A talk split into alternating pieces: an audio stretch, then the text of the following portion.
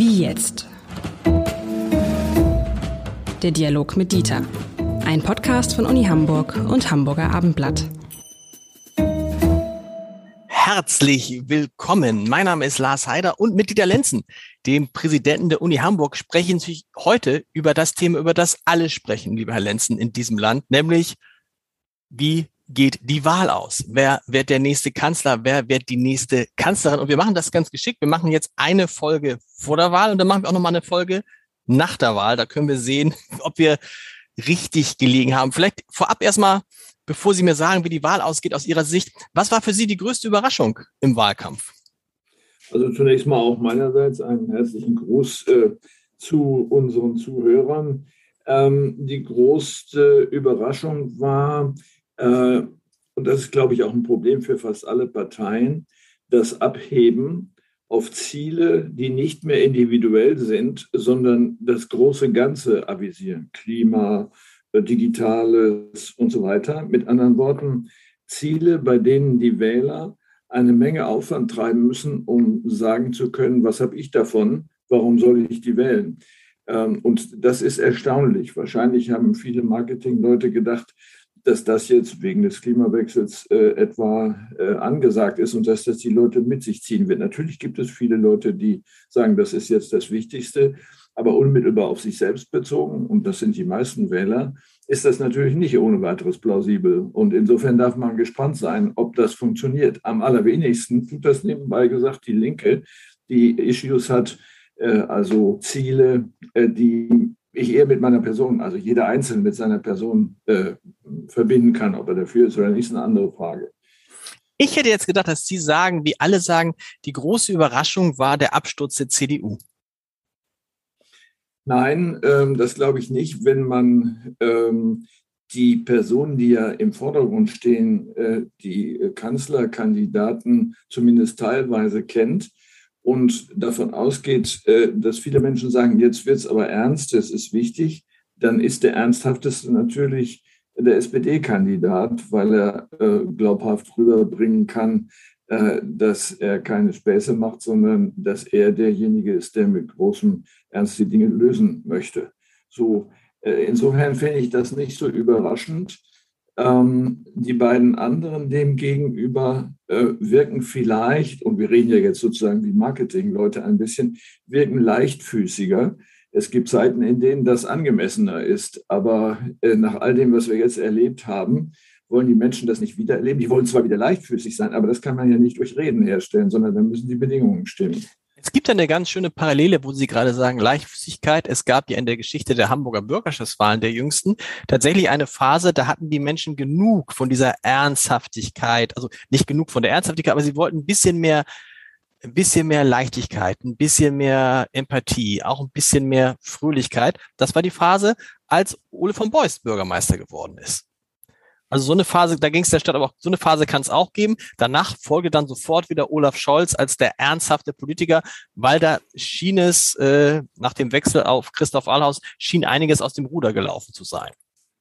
Ja, das kann sein. Äh, auf der anderen Seite ist die Phase, wo in äh, Hamburg eine konservative Regierung da waren, ja auch gekennzeichnet durch eine Reaktion auf die damalige Sicherheitsproblematik. Und mhm. die war ja sehr ernst genommen worden von den Hamburgern und Hamburgerinnen. Äh, also insofern gab es vielleicht beides. Äh, Ole von Beuys mag als Person vielleicht ähm, schillernder und leichtfüßiger äh, gewesen sein, vielleicht eher vergleichbar oder in der Nähe wie Wowereit in Berlin. Aber man kann ja nicht sagen, dass er sozusagen nicht ernst zu nehmen gewesen sei als Politiker. Wenn wir zur Bundestagswahl kommen und die Frage, wer regiert Deutschland, höre ich aus Ihren Worten, Sie gehen davon aus, dass am Sonntag die SPD als stärkste Partei rausgehen wird. Völlig überraschend vor der CDU. Also ich will mal so sagen, wenn die SPD aus lauter Scholzens bestünde, dann würde ich das äh, uneingeschränkt mit Ja beantworten. Die Frage wird ja sein, wie viele Menschen schauen dahinter und gucken, ob die Personen, die sonst noch dann mitbestimmen werden, ob die auch nach ihrem Geschmack sind. Und äh, das wird sicher unterschiedlich sein. Für viele ist das allerdings schon eine Überforderung, äh, sich überhaupt zu erinnern, welche Personen in einer Partei jenseits der drei hm, Kanzlerkandidaten überhaupt existieren und für Ministerämter in Betracht kämen. Deswegen tun manche ja auch klug daran, aus ihrer Sicht äh, gar nicht darüber zu reden, wer das noch sein könnte, weil ja sofort Reibungen entstehen. Und wenn Sie lange genug suchen, finden Sie bei jeder Person etwas, was äh, gegen sie spricht. Ähm, Sie haben das eben gerade angesprochen, dass dieses Bauchgefühl, die, die emotionale Variante auch bei einer Bundestagswahl eine Rolle spielt. Wie stark habe ich mir neulich gemerkt, als Christian Lindner bei uns zu Gast war und sagte, am Ende entscheiden die Leute aus dem Bauch heraus. Deshalb sind auch die Plakate so wichtig. Deshalb ist auch die Personalisierung so wichtig. Und Sie haben es ja eben damit auch so ein bisschen unterstrichen. Genau das passiert, wenn man dann sitzt in einer Wahlkabine oder vor diesem langen Wahlzettel und da Namen liest von Leuten, die man nicht kennt, dann guckt man schon, boah, wem vertraue ich? Wen kenne ich? Vertraue ich dem? Nimmt er das Amt ernst? Also ich würde das nicht als, als Bauchentscheidung bezeichnen, sondern das ist ja rational, so daran zu gehen. Und äh, ich glaube, wir haben es mit zwei Sorten von Wählern und Wählerinnen zu tun, nämlich die, äh, und ich habe das versucht vorhin schon anzudeuten, aber man muss das im Moment genauer betrachten, die, die sagen, wer verspricht, dass mein Leben so gut bleibt, wie es ist oder gar besser wird. Mhm. Also sozusagen der Glücksanspruch. Und äh, der wird ja klassischerweise, und wir müssen zwischendurch immer auch ein bisschen Philosophie einstreuen, klassischerweise als die Abwesenheit von Leid und Mangel äh, definiert. Das heißt, wer verspricht, dass ich wieder leide, weniger leide, zum Beispiel die ganze Gesundheitsthematik, Pandemie, oder wer verspricht, dass ich weniger Mangel erleiden muss. Das äh, können ähm, äh, Mindestlöhne sein, es kann auch etwas anderes sein. Ähm, und dann kommt erst sozusagen ein zweiter Typus von Glücksanspruch oder Glückserwartung, nämlich äh, wer verspricht mir ein schönes Leben. Das ist nicht dasselbe wie die Abwesenheit von äh, Mangel und Leid. Also mit anderen Worten, ähm, die Parteien und die Personen, die das am ehesten definieren können und wahrscheinlich machen, haben eher dann den Zuschlag. Das äh, geht um Geld, das geht um Sicherheit, das geht um Gesundheit, das geht um Freiheit vielleicht auch, also meine persönliche Freiheit. Und äh, wenn man unter diesem Gesichtspunkt sich die Programme anschaut, wird man nicht so recht fündig bei etlichen.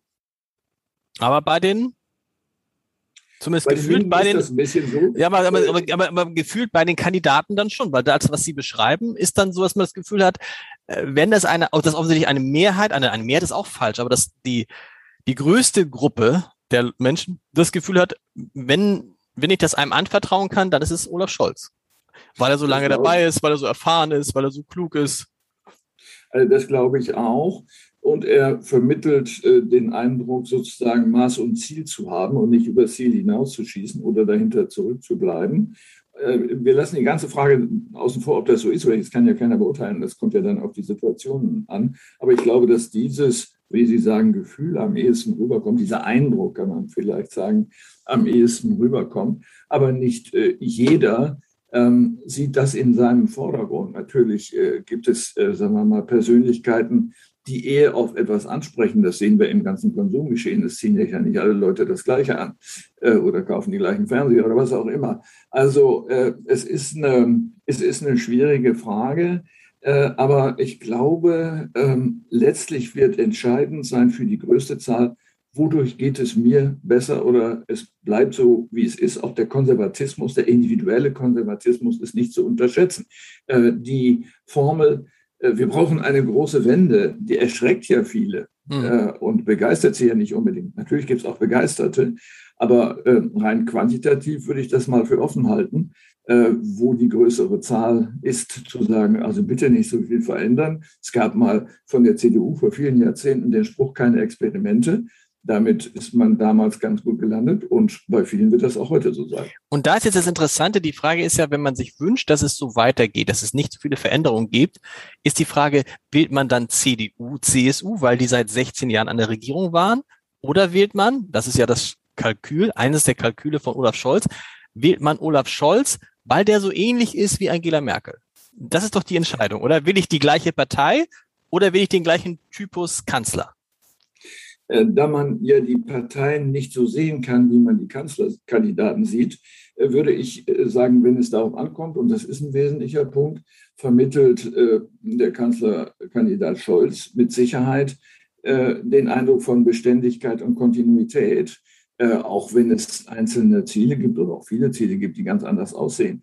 Äh, die entscheidende Frage ist, kann er das dann auch durchsetzen? Das wird sich jeder Einzelne fragen oder erscheint das nur so? Das ist das Problem, was wir mit jeder Ware haben. Und unsere drei Kanzlerkandidaten liefern eine Ware ab, nämlich sich selbst. Interessant ist diese, diese Einschätzung, Ihre Einschätzung, dass die Menschen sich wünschen, dass es so bleibt, wie es ist. Christian Lindner plakiert, plakatiert auf seinen Plakaten, es darf nicht so bleiben, wie es ist. Und wenn ich mir das so angucke, finde ich, dann ist meine Angst, also meine Sorge davor, Angst ist zu viel, meine Sorge davor, dass sich etwas verändert, ist deutlich geringer als meine Sorge davor, dass alles so bleibt. Das liegt dann aber an mir? Das liegt an demjenigen, der es jeweils sagt. Das ist richtig. Aber die Frage ist ja, was heißt alles so bleibt? Äh, der Politikstil, äh, die Gegenstände, der Entscheidungstyp, andere Gesetze, das Rücknehmen von Gesetzen. Der Teufel steckt ja im Detail. Das heißt, ich muss dann ja wissen, wovor ich Angst habe. Ja, die also Angst ist, die Angst ist, die Angst ist, dass es so, die Angst ist, dass, dass sozusagen wir mit unserer Klimapolitik, dass es so bleibt, wie es jetzt ist. Dass die Digitalisierung in den Schulen so schlecht ist, wie sie jetzt ist.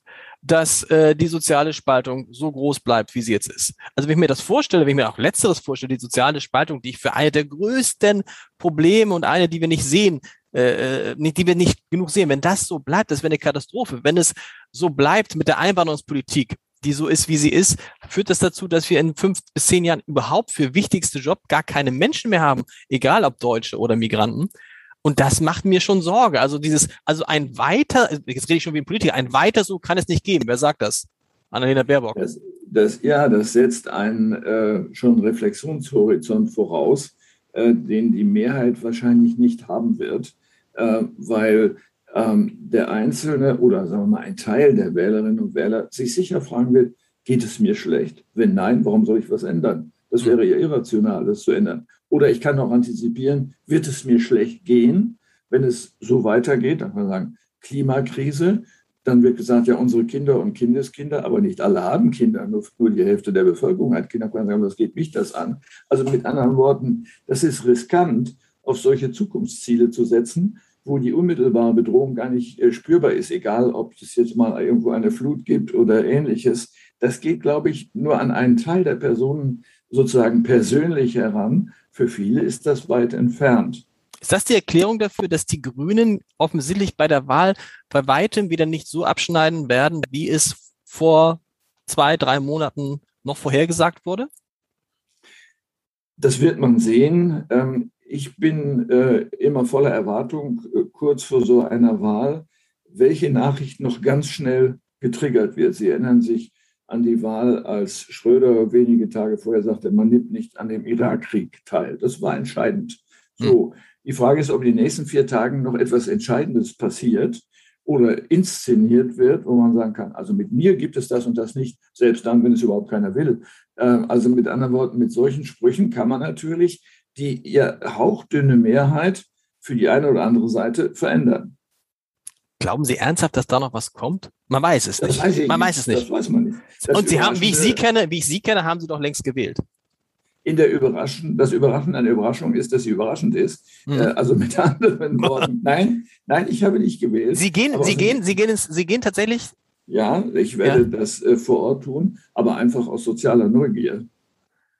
Weil sie, was sehen, weil sie was sehen wollen, wie viele Leute ich, da ich möchte, sind? Hm, ich möchte wissen, welche Menschen gehen dahin und haben noch nicht gewählt, äh, welche äh, Stimmung existiert da. Und es gibt ja bei solchen Wahllokalen dann häufig auch so, so Nebengespräche mit den Wartenden und so. Man sagt dann natürlich nicht, wen man wählt, aber äh, sie, sie können eine Stimmung herausfühlen. Und ich glaube, ich wohne ja hier auf dem Lande.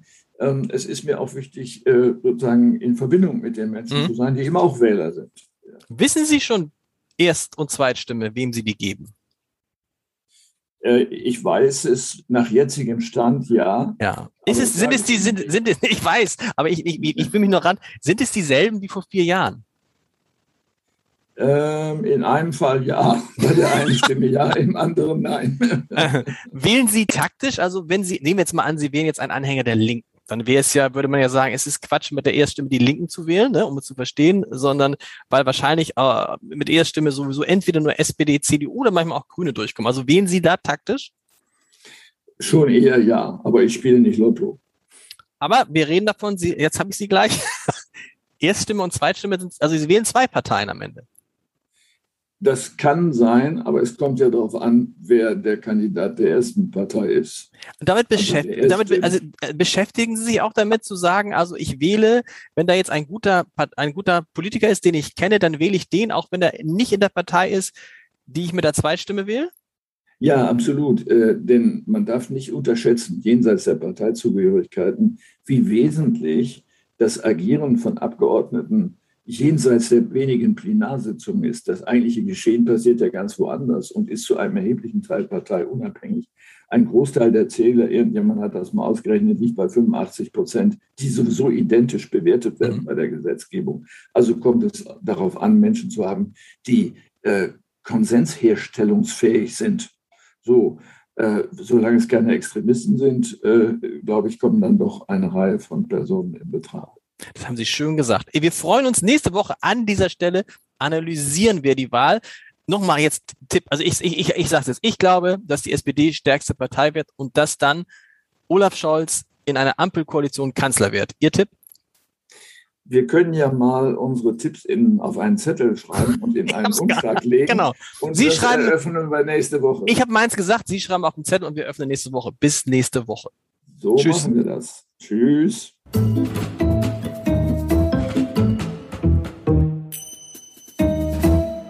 Weitere Podcasts vom Hamburger Abendblatt finden Sie auf abendblatt.de slash podcast.